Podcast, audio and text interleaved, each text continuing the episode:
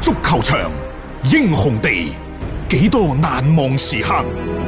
Breathtakingly brilliant. 從最後三分鐘絕殺逆轉到伊斯坦布爾勝利大逃亡，從希臘神話到冰島奇蹟，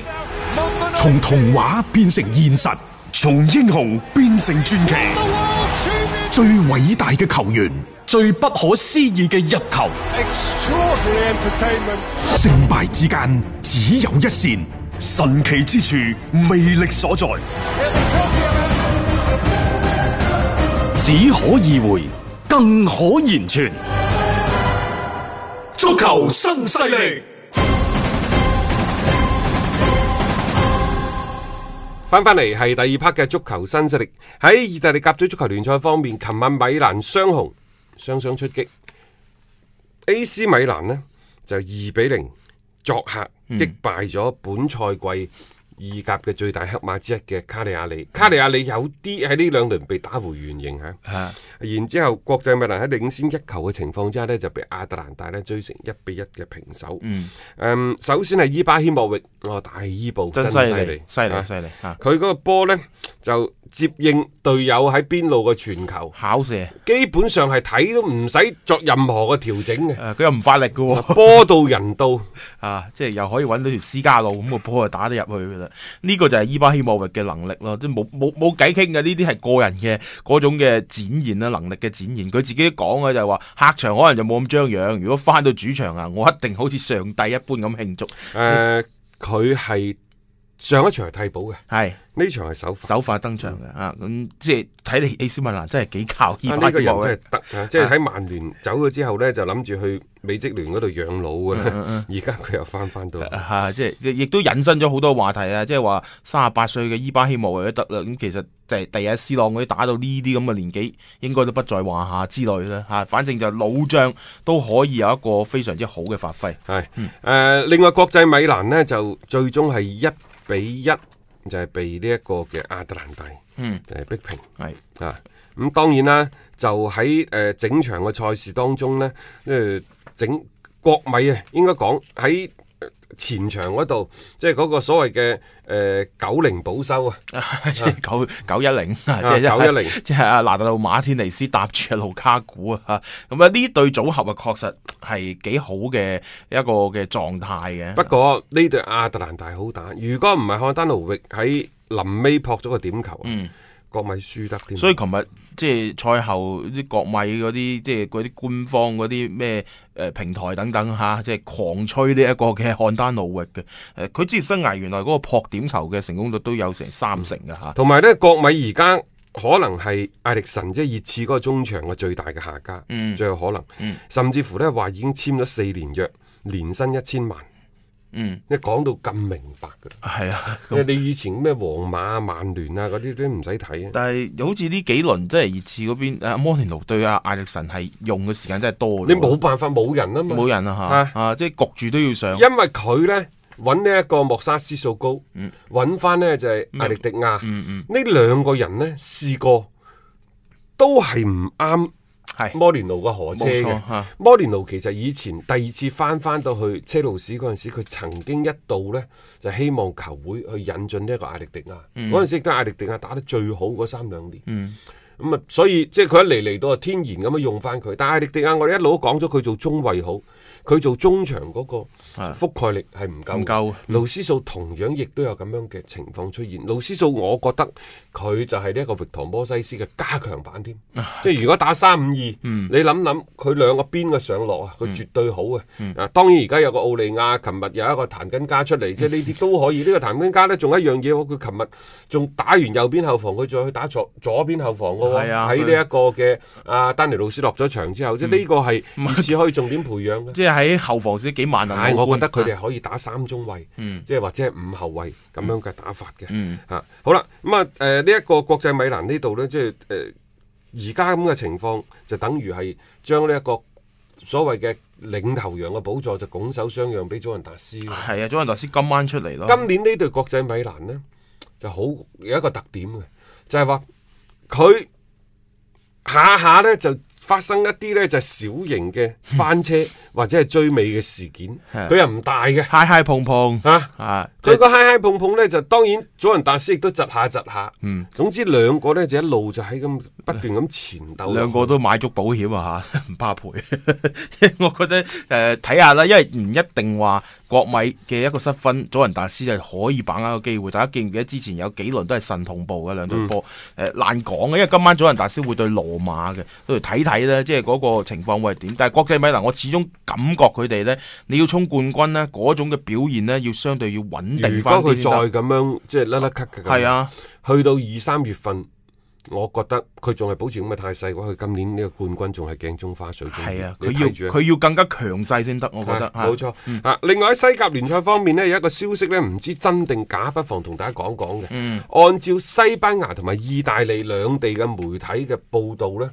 話好快華為迪、巴塞嘅主教練會落課，嗯係嗯邊個接替佢啊？沙維。沙維，話沙維喺沙特嗰個俱樂部， 不過喺喺亞冠嗰邊係真係炒到飛起㗎啦。嗯佢已經告告最最進行咗一個巨大嘅告別儀式啊告別就話要儀式嗯翻巴塞。好啦，咁巴塞而家係咪真係會炒咗華為迪呢？我又覺得呢件事同我哋估計都冇錯。嗯按照意大利、西班牙兩地嘅媒體講呢，其實唔係主席話事嘅，炒唔炒呢個華為迪？嗯，係美斯美話事斯話事係啊，如果真係炒嘅話，係真可能美斯都已經 即係覺得即係首先美斯要岌頭先呢。係啊，咁沙維都叫兄弟班嘅咁啊嚇，咁呢、個呢、個人選呢，可能即係我哋以之前諗呢，你換教練呢，你如果你換其他名帥過嚟就未必真係啱，但係你如果換翻一個又係好似以前兄弟班嗰啲，其實個作用有啲似斯丹翻翻皇馬，即係初期嘅嗰一段，可能利用自己嘅嗰種影響力，再加上嗰個元老會。依然喺嗰個嘅球隊裏邊呢，係嗰個根深蒂固嘅，所以佢哋可能鋪開一啲工作嘅時候會相對順嗯利。呢、個再睇啦，到時我哋睇睇懷迪係咪真係就會係即係被巴塞呢，就係炒魷啊！入波得分，聽得開心。 Absolute genius! Shoots yes! He's done it! 足球新勢力， It's magnificent!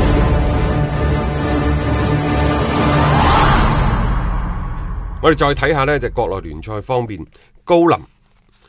喺琴日嘅社交媒體嗰度正式發表咗聲明，就宣布自己告別廣州恒大俱樂部，就基本上係官宣噶啦。係啊，雖然恒大冇官宣，咁啊，但係恒大最尾呢，都有一啲工作人員喺社交媒體嗰度留言，即係多謝高林，誒、即係話佢好配合我哋嘅工作啊，等等嚇，呢啲係花式官宣啊。高林之前呢，就曾經話跟天津天海訓練。着住件訓練服添，唔係，之前係冇着啊嘅，就話保持狀態。保持狀態後邊呢，就即係琴日我哋睇到啲網絡啲圖片呢，嗯已經係着埋天海嗰件訓練服。咁呢，就誒而家廣州恒大喺呢一個球隊當中，喺整個中超當中有好多好朋友嘅，大家要睇啊係嚇。係嗱，首先江蘇蘇寧呢，啊好朋啊友呢個係交杯酒般嘅好 朋友，係咪？係天海其實舊年已經有好多呢啲類似嘅操作㗎啦係，差唔多係又係一隊呢，就係、影子球隊，嗯河北華夏幸福，仲、有都話敵人嘅敵人係朋友啦，上海申花， 起碼呢呢幾隊呢都係好朋友嚟嘅，嗯有人呢都將廣州富力列作佢嘅好朋友，我並唔係咁睇，誒啊你又好好見拔啊關鍵時候其其實仲有那麼一兩隊，一隊係河南建業，啊仲有一隊其實係重慶重斯威慶啊嗰啲都係啊好朋友。老實講，誒、可能有那麼一兩隊唔係嘅啫。嚇，天津、另外嗰隊泰達對廣州恒大都好友好嘅。啊，系 啊，你講過一兩對唔係， 呼之欲出啦。反正就即係競爭對手關係啦吓，有啲吓。诶、高林嘅離開咧，其實呢個係一個诶、呃算唔算一個信號咧？反正就其實你都咁多年啦，诶、老實講，佢可能就叫揭開咗一啲嘅老將離隊嘅序幕其嘅實啫。呢個就係發展嘅足球發展嘅規律。即係當郜林琴日發表咗呢一個長情嘅告白，我睇完即係點樣多謝領導朋友，咁亦都有一啲嘅誒誒媒體記者啊，或者啲球迷紛紛都發表自己嘅感想，即係睇住郜林喺度呢，就係、即係。誒追女仔啊！啊結婚做老豆佢仲要啊，落地然之後生根落啊地生根啊，做埋呢一個即係等等十年啊！我想講其實即係喺過去幾廿年，我哋咪睇住呢啲一批又一批嘅球員，嗯係咪、我哋睇我哋見證過上世紀嘅誒。呃廣州足球嘅初初扎起，雷滿指導帶住嘅廣州白雲隊，唔好話廣東啊，我哋單指廣州，嗯係咪、到後尾改制到太陽神、彭偉國、胡志軍、啊係嗯等等，然之後我哋亦都睇到廣州足球降咗班之後嘅所謂啲嘅嗯相對相唔低係谷相對嗰幾 年低嘅低谷係好低好低嘅，好低㗎啦即係嚟嚟啊去去喺呢個時候，我哋迎來送往咁多人，嗯啊，即係包括即係之前嘅徐亮啊等等，嗯係咪啊？誒本土嘅球星啊，當然盧林而家仲喺度盧打林緊係係嗯啦，啊係等等啊，李健華嗰啲即係老隊長已經送走咗啦，即係迎來送往係職業足球嘅常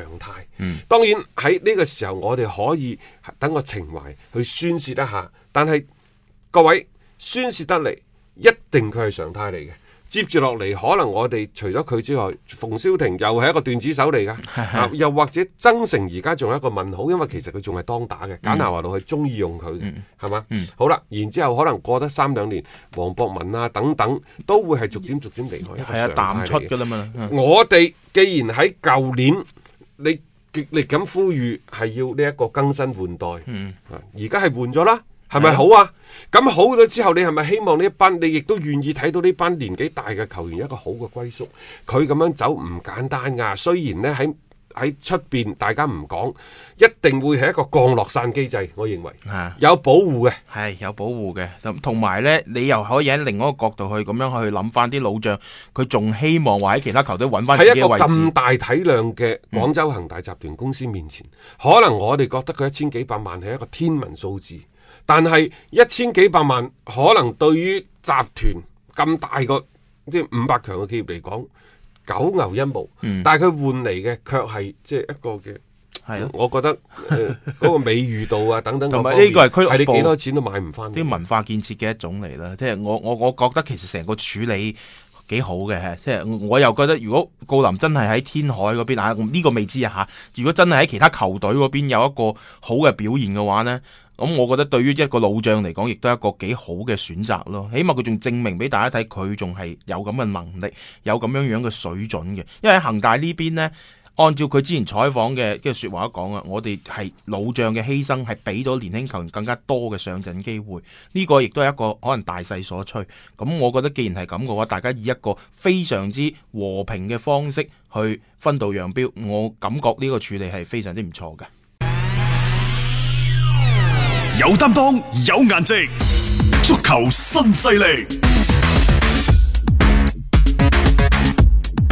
一個為足彩愛好者度身訂造嘅全新資訊平台北單體育，經已全面上線。